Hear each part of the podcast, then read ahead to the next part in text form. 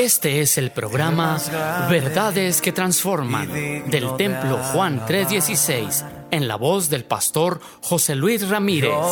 Contáctanos al teléfono 639-477-2525 o al correo electrónico juan316templo arroba gmail.com o visítanos en la avenida 18 y calle 41 Sur, Colonia Linda Vista.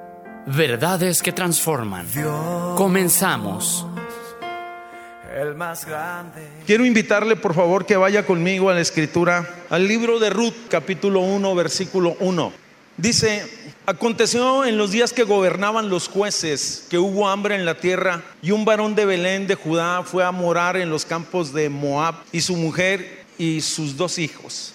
El nombre de aquel varón era Elimelech y el de su mujer Noemí. Los nombres de sus hijos eran Malión y Kelión, efrateos de Belén de Judá. Llegaron pues a los campos de Moab y se quedaron allí. Murió Elimelech, marido de Noemí, y ella quedó con sus dos hijos, los cuales tomaron para sí mujeres moabitas. El nombre de una era Orfa y el nombre de la otra era Ruth. Y habitaron allí unos diez años. Y murieron los dos, Malión, Kelión, quedando así la mujer desamparada de sus dos hijos y de su marido. Entonces se levantó con sus nueras y regresó a los campos de Moab porque oyó, porque oyó en el campo de Moab que Jehová había visitado su pueblo para darles pan. Salió pues del lugar donde había estado y con ellas sus dos nueras y comenzaron a caminar para volverse a la tierra de Judá.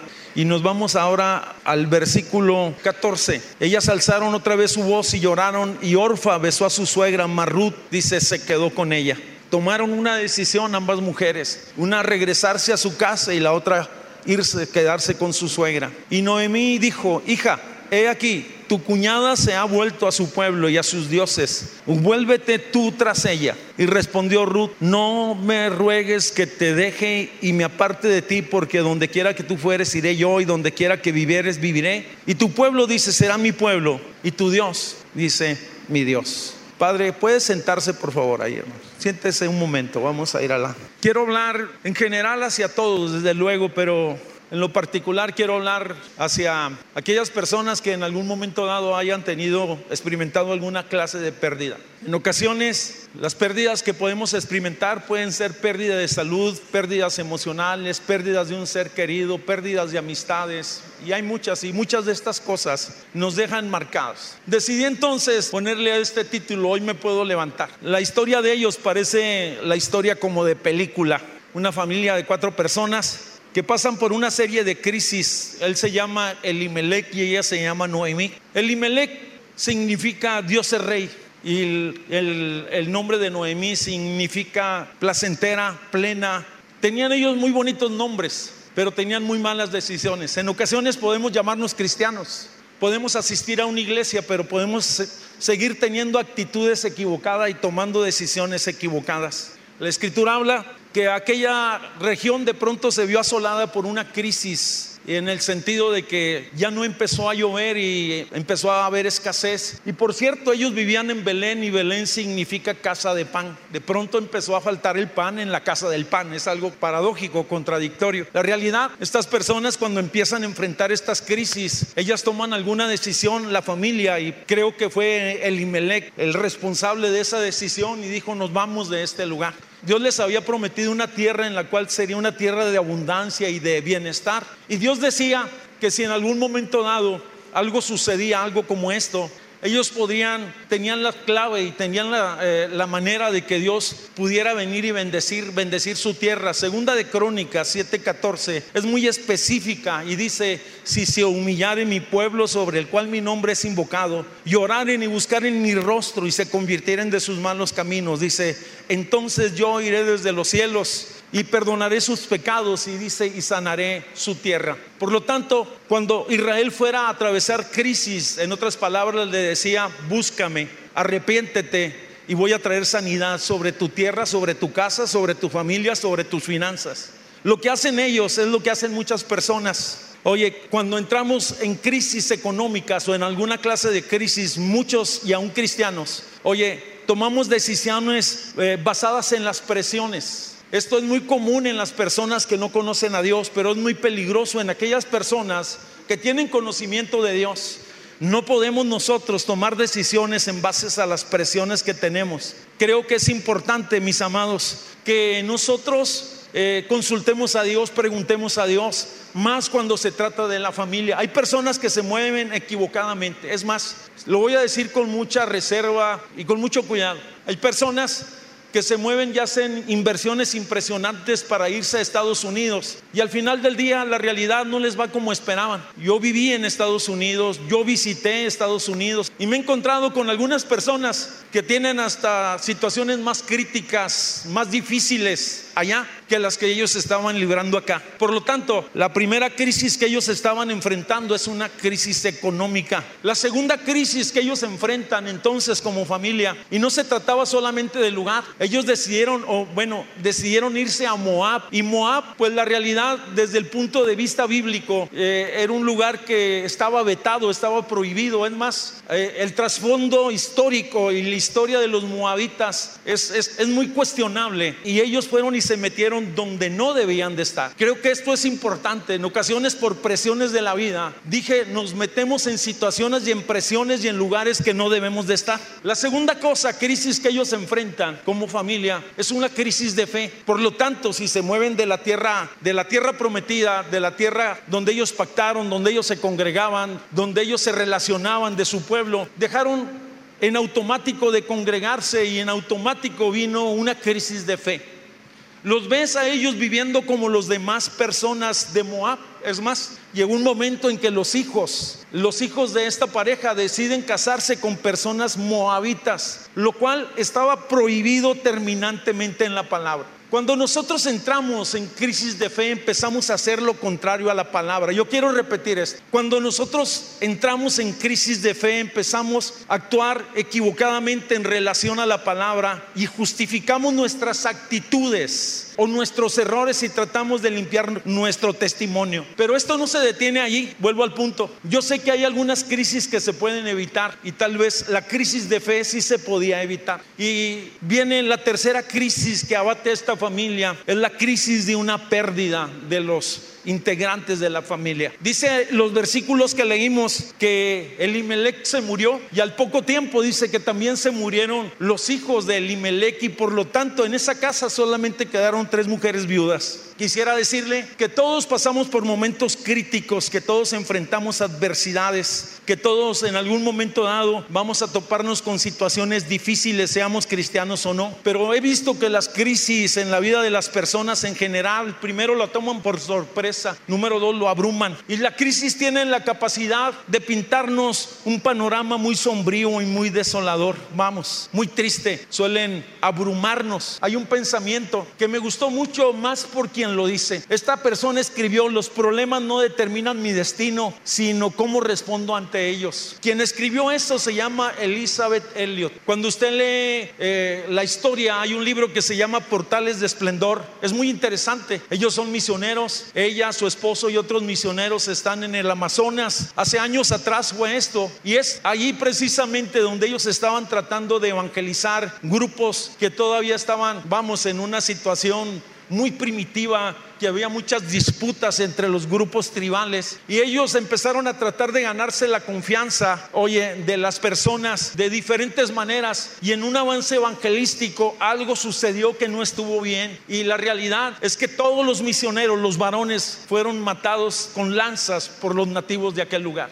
Quien escribió a estas personas, a este pensamiento, es una persona que había quedado viuda con un hijo y enfrentando una situación sumamente difícil y además era una persona joven. Cuando tú lees la historia de ella y el testimonio de ello es impresionante, pero debemos de considerar lo que está diciendo seriamente para nosotros este día. Quisiera comentar que en algún momento dado eh, quisiera enfatizar y tomar el pasaje. Creo que del pasaje podemos nosotros tomar algunas verdades que nos pueden ayudar a levantarnos y cómo afrontar las adversidades o las crisis en la vida. Lo primero que debemos de entender, lo primero es que hoy me puedo levantar. Noemí fue una mujer sensata al ver que la cosa le estaba difícil y ahora sí que estaba sola, toda la responsabilidad caía sobre la vida de ella, sobre su persona. Ella era responsable de sus dos nueras, era responsable de las decisiones que tomaran y lo que atinó acertadamente a hacer, porque oyó que en Belén, oye, había abundancia de pan. Fíjese qué impresionante es esto. Ellos se fueron por de Belén por la escasez de pan y luego cuando está pasando el momento más crítico, se lo voy a decir en otras palabras, ellos fueron porque había escasez de trabajo, no había lluvia, no había agricultura, no había cultivos ni nada de eso. Es impresionante. Dice que cuando yo, que Dios había visitado a su pueblo, dijo, yo soy de aquel lugar, yo no sé qué estoy haciendo aquí. Es impresionante. Pero si vas a regresar, creo que es importante que regreses en las actitudes correctas. Me refiero a aquellas personas que se han alejado de Dios, porque las personas que se alejan de Dios o se alejan de los principios, se alejan de la palabra, la realidad no no les va bien. Pudiera tal vez mejorar algún aspecto de su vida, pero espiritualmente tenlo por seguro que hay abatimiento, hay escasez hay miseria y hay opresión. Pero si vas a regresar a la fe, si vas a regresar al Señor, te invito para que sea en la mejor actitud, no solamente para que te provea tu alimento y tu sustento, sino para que restaure tu alma. La actitud de Noemí se me hace muy interesante porque no es una persona egoísta. Tomó la decisión, agarró a sus nueras y a medio camino dijo, creo que les voy a dar la oportunidad para que cada una de ustedes tome la decisión. Si van conmigo, se regresan a sus casas. Regresarse a sus casas es regresar a lo que habían vivido por muchos años, a las relaciones, a las amistades, a la al vínculo espiritual que antes ellos tenían. Y dice que ambas mujeres, las nueras, tomaron una decisión. Orfa dice que le da un beso a su suegra y le dice, lloró, así como que le dijo, te quiero mucho, pero me regreso a mi casa. La otra dice que decidió quedarse con ella. Quisiera hablar un poquito de Noemí. Dije que había sido sensata, pero la realidad, Noemí estaba herida emocionalmente. Estaba en el peor momento de su vida. Es más, Noemí estaba amargada. Porque cuando ella llega finalmente a la tierra prometida o llega a la ciudad de ella, dice, habían pasado 10 años, tenían relaciones, tenían amigos, la gente se conmovió por lo que le había sucedido, la tratan de recibir, bienvenida Noemí, esta es tu casa. Y ella inmediatamente puso un alto y dijo, no me llamen más Noemí, llámenme Mara, porque estoy en amargura de alma.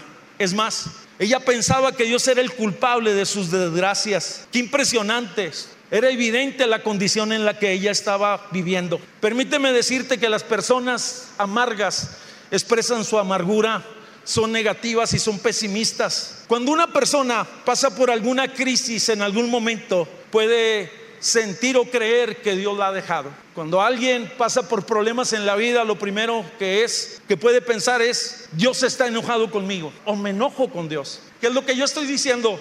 Que en ocasiones las crisis, las crisis me hacen pensar, oye, me hacen alejarme de Dios y de las promesas. En cambio, Ruth guardó silencio, no buscó culpables, no buscó respuestas, no se quejó, sino simple y sencillamente ella tomó una actitud que es muy impresionante. Decidió consolidarse con su suegra. No sabemos la edad que tenía, decidió ayudarla, decidió seguirla, tomó una decisión muy personal era libre para elegir, así como usted y yo, somos libres para servir o no servir a Cristo. Víctor Frank vivió en los campos de concentración como prisionero, era médico. Él sobrevivió al holocausto. Dijo que la mayoría de las personas que sobrevivieron eran personas que eran optimistas y que estaban siempre haciendo planes para el futuro. Él puso una expresión, puso una expresión y un pensamiento dice, a un hombre le pueden quitar todo excepto la libertad de elegir su actitud de cómo conducirse en la vida. Pregunto, cuando pasamos problemas, cuando pasamos crisis, cuando pasamos carencias, cuando nos despidan del trabajo, cuando eh, se enferma alguien en la casa, ¿cuál es la actitud que tomamos? Todos actuamos de diferente manera, pero cuando nuestra relación es fuerte con Dios, sí lloramos, pero tenemos esperanza. Oye, vamos delante de Él y le vamos le ponemos nuestra causa y le decimos, tú puedes obrar, tú puedes intervenir. Quisiera darle un par de consejos muy prácticos. Si estamos pensando de que hoy me puedo levantar, es importante que deje ya de quejarse. Hay personas que han pasado situaciones difíciles de hace muchos años, sufrieron infidelidad hace muchos años, sufrieron, fueron defraudados hace muchos años, tuvieron oportunidades hace muchos años y todavía se están quejando. La realidad que el quejarte no te ayuda a avanzar en la vida y en la fe ni siquiera un 10 centímetros. Las personas que se quejan simple y sencillamente estarán dando vueltas en el mismo asunto, recordando las mismas palabras, sintiendo los mismos eh, eh, pensamientos en su mente. segundo consejo, basta de poner excusas. Si te quieres levantar, ya no pongas excusas, levántate. Simple y sencillamente, sal y enfrenta tu problema. Sal y enfrenta esa crisis. Hay una fórmula que es muy interesante y creo que nos puede servir a nosotros. Evento más reacciones igual a resultado. Se lo voy a repetir. Evento más reacciones igual a resultado. Pregunto, ¿cómo reaccionamos nosotros en la vida? ¿Cómo reaccionamos nosotros en la vida? Así que cuidemos nuestras actitudes. Yo le dije que la batalla más, más, fuerte que libramos es la batalla interior, nuestros sentimientos, nuestras actitudes.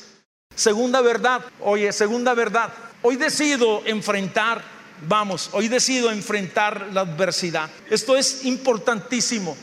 Me voy a levantar, voy a echarle ganas. Y la tercera verdad, hoy decido dejar atrás el pasado. Esto es importante. Sin Cristo, mis hermanos, sin Cristo, tengo por, téngalo por seguido que hay, tenga la seguridad de que siempre hay un pasado oscuro. Cuando no está Cristo en la vida, en el matrimonio, oye, en una familia, lo más seguro es que hay un pasado muy oscuro. La mayoría del pasado de las personas sin Cristo son situaciones de heridas, de malos recuerdos, de malas experiencias, de malas decisiones, de malas actuaciones. Inclusive el apóstol Pablo en algún momento dado recordó eso y escribió en Filipenses capítulo 3, versículo 13, porque él había cometido muchos errores antes de conocer a Cristo y después que él tiene un encuentro con Cristo, pues su vida es revolucionada y es usado poderosamente por Dios. Él dice, hermanos míos, hermanos, yo mismo no pretendo haberlo alcanzado, pero una, una cosa hago, dice, olvidando ciertamente lo que queda atrás y extendiéndome hacia lo que está adelante. En otras palabras, atrás de la vida de Pablo estaba, oye, una vida religiosa, una vida de errores, pero delante de él estaba Cristo. Y por lo tanto estamos llamados a proseguir al blanco, a la meta, que es Cristo nuestro Señor. Sea su nombre glorificado. Quisiera comentar, Noemí, Noemí y Ruth, la realidad no tendrían un futuro muy prometedor en aquel lugar que se llamaba Moab. La realidad, no tenían absolutamente nada en ese lugar ellos ya, si se puede decir. Oye, hasta podían pensar que la vida había sido demasiado injusta con ellos. Si ellos se quedan en Moab, hermanos, su condición económica y su condición moral, la realidad no hubieran avanzado. Ellos tomaron la mejor decisión, salir de aquel lugar, salir de aquel lugar. En la mañana yo comentaba que regularmente nosotros, los que hemos vivido tal vez en diferentes lugares, ciudades o naciones, en algún momento dado, tenemos buenos recuerdos o malos recuerdos de ciertos lugares. Y la realidad que no nos gustaría oye, ni siquiera donde nos fue mal, ni recordarlos, ni visitarlo, ni mucho menos irnos a vivir en ese lugar. Por lo tanto, cuando ellos estaban tomando la decisión de salir de Moab, estaban cerrando un ciclo en su vida, un ciclo de dolor, un ciclo de tropiezos. Y eso es lo impresionante. ¿Sabe qué es lo que me llama la atención? Oye, me llama la atención es que Dios estaba al tanto de lo que estaba sucediendo en la vida de aquellas mujeres. Y Dios estaba preparando un escenario diferente para ellas. Dios tenía ya provisión, Dios tenía solución a la vida de ellas. Y por lo tanto podemos decir a cada uno de los que estamos hoy aquí, es necesario que sepultemos el pasado, pero no el presente. Dejemos atrás todas esas cosas que nos estorben. Y aquí hay un, cuarto pensamiento, aquí hay un cuarto pensamiento. Es importante dejar atrás el sufrimiento. Me llamó la atención lo que alguien expresó. Hay tres clases, hay tres clases de sufrimientos que las personas experimentan. Cuando se experimenta una desgracia, un accidente, una pérdida de un ser querido. La segunda, cuando se sufre por la causa de Cristo cuando hay persecución, cuando hay crítica, porque eres creyente, porque sirves a Dios. Por cierto, que la Biblia dice, felices y bienaventurados son cuando os persiguen y os calumnian por mi causa, mintiendo porque grande será su recompensa. Pero existen, dicen los psicólogos, un sufrimiento que es inútil y que la mayoría de las personas están sumergidas en esas cosas. Yo quisiera ser muy cuidadoso con lo que estoy hablando. Yo sé que pueden eh, eventos del pasado habernos lastimado o herido, pero no podemos seguir toda la vida lambiéndonos las heridas. Es necesario que busquemos la consolación que viene de Dios. Noemí entendió que era hora de levantarse. No se quedó ahí a llorar a sus muertos. Creo que la lección es muy evidente para nosotros. Había que dejar atrás el sufrimiento, era tiempo de levantarse, oye, dejar de llorar por sus fracasos, dejar de llorar y lamentar por lo que no pudo ser. Se lo voy a repetir, dejar de llorar por lo que no pudo ser. Es impresionante. Hoy debes de levantarte y renunciar a todas esas cosas que te, que te que te atrofian, que te lastiman y que te hieren. Cuando Noemí expone la situación a sus dos nueras, tienen la libertad de regresar a Moab. Dice que Orfa le da un beso y le dice, me regreso. Noemí le dijo, no me pidas que te deje y, y que me aparte de ti. Donde quiera que tú vayas, yo iré tu Dios será mi Dios y tu pueblo será mi pueblo. ¿Sabe que a mí me llama mucho la atención el pasaje? Porque la realidad es que Noemí no estaba en su mejor momento en el sentido emocional ni espiritual. Había estado pasando crisis y crisis y crisis. Pero yo encuentro que la palabra de Dios nunca vuelve atrás vacía. Que la palabra de Dios es poderosa. ¿Cómo Noemí pudo transmitir a pesar de que estaba en un momento crítico, hermanos? Un mensaje de fe y de esperanza y hablar de un Dios todopoderoso. O es como aquel que está en el hospital, que a lo mejor tiene el mismo diagnóstico. Oye, que se está muriendo y enseguida está otro y si es creyente le empieza a hablar y decir, es que Dios es bueno y le empieza a hablar y la palabra nunca volverá atrás vacía. Hablemos a pesar de la condición y en la situación donde estemos, hablemos de Cristo, testifiquemos. Oye, la realidad, esta mujer llamada Ruth dice que decidió entonces aferrarse a Dios como nunca. Si te quieres levantar, si quieres salir de la opresión, si quieres salir de esa situación que estás viviendo, si quieres salir, oye, de esa crisis, aférrate a Dios. Muchos le están buscando en muchos lugares. Muchos están yendo a muchos grupos. La respuesta está en Jesús. Él es Salvador, Él es libertador, Él es nuestra esperanza. Él sana, Él liberta, Él transforma, Él hace libre al cautivo. Estoy diciendo que Él es poderoso. Denle un fuerte aplauso, vamos. Aférrate a Dios. Aférrate a Dios. Y no te sueltes de su mano por nada sírvele, síguele. Empieza a relacionarte con Él, aférrate como nunca, empieza a leer la palabra, empieza a profundizar en la fe, empieza a orar, empieza a conocerlo. Oye, empieza a deleitarse, eh, a deleitarte en la presencia de Él. Vamos, permíteme decirte que vas a ser fuerte si tú te levantas, si tú te aferras a Él, vas a ser bendecido, vas a ser levantado para la gloria y honra de su nombre. Yo te invito a que le des un fuerte aplauso. La realidad, aquí hay un pensamiento que se me hace muy interesante y que es parte de lo que estoy hablando. Hoy decide empezar de nuevo. El pasado de Ruth y de Noemí era muy oscuro, muy difícil. Vuelvo al punto. Yo no sé cómo ha sido tu vida, si ha sido triste, si ha sido miserable, si ha sido de tropiezos, si ha sido de opresión, si ha sido de maldición, si ha sido una vida sin sentido, si ha sido una vida en la que no es vida, que solo es existencia y que estás pensando hasta en quitarte la vida, entonces créeme que en Dios, en Cristo, hay un nuevo comienzo. Hoy decide empezar de nuevo. La escritura dice que el que está en Cristo, nueva criatura es. Yo me atrevo a pensar que no fue fácil, más para Ruth, hermanos, por, porque ya estaba en un lugar ajeno, porque no tenía familiares. La única relación que tenía, es más, hasta el idioma era un tanto diferente. Oye, podemos decir que ella encontró muchos obstáculos para empezar de nuevo. Número uno, por ser mujer. En una cultura machista como en aquel tiempo, era difícil encontrar trabajo, oportunidades. Si aún de estas situaciones hoy en día todavía se siguen padeciendo mujeres solas, viudas, divorciadas, cómo enfrentan situaciones difíciles. Segundo, por ser viuda, por ser una mujer sola. Oye, la realidad en nuestra cultura y en nuestro entorno latinoamericano, las mujeres viudas y divorciadas, los hombres tontamente las consideran como presa fáciles. Qué error tan grande.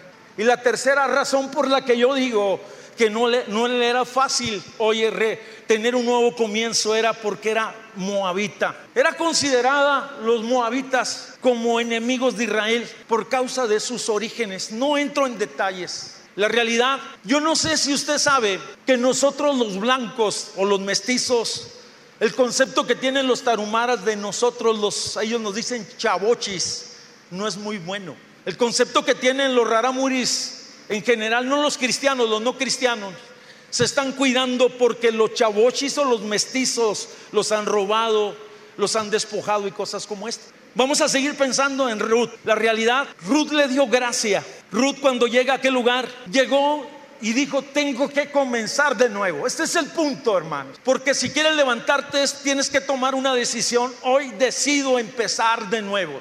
Y aquella mujer dijo, Hoy decido empezar de nuevo. Y permíteme decirte que llegó y empezó a observar la región, se dio cuenta que era el tiempo donde se recogía el trigo. Y ella no fue a la beneficencia pública, no fue a buscar el programa bienestar, sino que ella se fue a trabajar.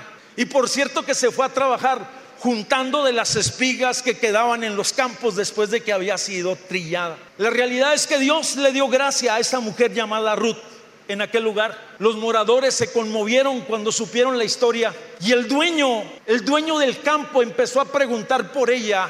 Le llamó la atención la, la piedad, oye, los detalles que ella tenía y la actitud que tenía para con su suegra. Y es entonces que este hombre llamado Vos le dio órdenes a los que estaban levantando la cosecha, dijo, dejen espigas para que esa moabita entonces tenga una eh, tenga abundancia para su casa. Creo que es importante que empieces a hacer algo nuevo como Ruth, algo que nunca has hecho. Si estás pensando comenzar de nuevo y levantar tu vida espiritual, haz lo que nunca hiciste. Si estás pensando levantar tu negocio, haz lo que nunca hiciste. Piensa y actúa de manera diferente como, lo, cuando lo hiciste eh, de manera diferente anteriormente. Y la tercera verdad en eso, no te relaciones con las personas que tropezaste, con las que caíste. No te relaciones con viejos vínculos. En otras palabras, si vas a comenzar de nuevo, tienes que hacer algo diferente. Y por cierto que si vas a comenzar de nuevo, es importante que Dios esté en medio de ese comienzo. Porque hay personas que están pensando comenzar de nuevo, pero dejan a Dios afuera. Ah, voy a hacer un negocio, pero Dios está afuera. Voy a hacer esto, pero Dios se queda afuera.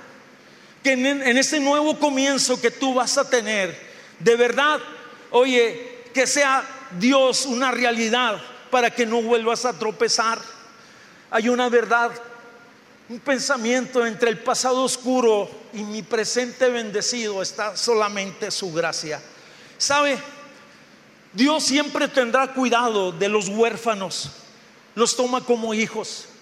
De las viudas las toma como el esposo, el que tiene cuidado de ellos. Si esa es la condición en la que tú estás, o a lo mejor no tuviste padre, pero llegaste a la fe, en Dios tenemos un padre, ya no somos huérfanos. Oye, si a lo mejor tuvimos alguien que abusaba de nosotros, entonces tenemos un protector. Yo te quiero decir algo.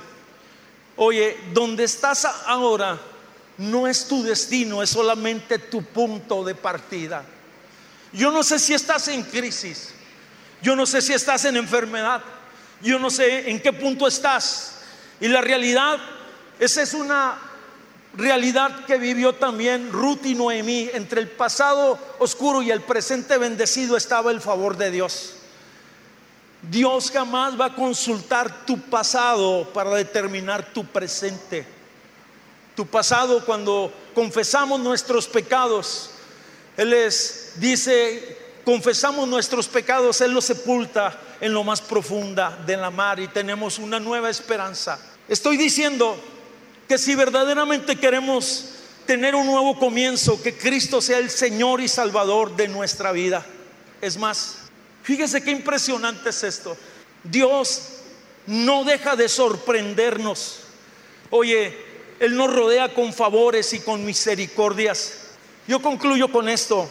Los pensamientos de Dios siempre serán más altos que mis pensamientos y sus caminos siempre serán más altos que mis caminos. Así es Dios. Y yo quisiera decirle algo. Ruth ignoraba que la restauración de Dios es plena. Puedo decir, puedo decir que Ruth jamás se imaginó cinco cosas que iban a suceder en su vida. Ruth no se imaginó que el ir a Belén su vida cambiaría. Ella solamente pensaba en el bienestar de aquella mujer anciana llamada Noemí. Siempre que alguien se acerca a Dios, algo bueno le va a suceder. Segundo, Ruth nunca se imaginó que se volvería a casar, que un hombre la iba a buscar, porque cuando alguien pasa por un proceso de viudez o de divorcio, difícilmente en ocasiones vuelve a pensar en casarse, en tener una casa. Ruth nunca se imaginó que se volvería a casar, que llegaría a tener hijos y que esos hijos Noemí los tomaría en sus manos y que esos hijos serían como el bálsamo que sanaría el corazón de una mujer amargada que se llamaba Noemí. Porque cuando recibió el primer nieto pudo decir Dios es bueno. Ruth no se imaginó que sus descendientes serían reyes en medio de aquella nación que de ella saldrían reyes sus descendientes. A corto la distancia, ella es la abuelita del rey David. Ella es la bisabuela de Salomón y de otros más. Jamás imaginó, jamás imaginó ella que su descendencia entraría en la realeza. Ruth no se imaginó, oye, que alguien escribiría un libro y que en muchos lugares se hablaría de sus virtudes y de sus actitudes. Jamás imaginó. Así es Dios, suele sorprendernos. Y Ruth no se imaginó que la misericordia de Dios fuera tan grande para con ella. Oye, qué impresionante es esto. Descubrió que Dios es bueno, descubrió que Dios es santo, descubrió que Dios es amor, que es proveedor, que es justicia, que es refugio, que es esperanza. Oye, que en Dios se recuperan las cosas, que en Dios recuperamos la vida, que en Dios volvemos a sonreír, que en Dios hay restitución, que en Dios hay plenitud. Todas estas cosas, todas estas cosas las experimentó aquella mujer que un día decidió ayudar a su suegra, oye, sin buscar nada personal. Creo que el Salmo 32, versículo 11, llegó a ser de los favoritos de Ruth. 32, 11, dice el texto, has cambiado mi lamento en baile desataste mi silicio y me ceñiste de alegría. Este fue el programa Verdades que Transforman del Templo Juan 316 en la voz del pastor José Luis Ramírez. Contáctanos al teléfono 639-477-2525 o al correo electrónico juan316templo arroba gmail.com o visítanos en la avenida 18 y calle 41 Sur, Colonia Linda Vista. Verdades que transforman.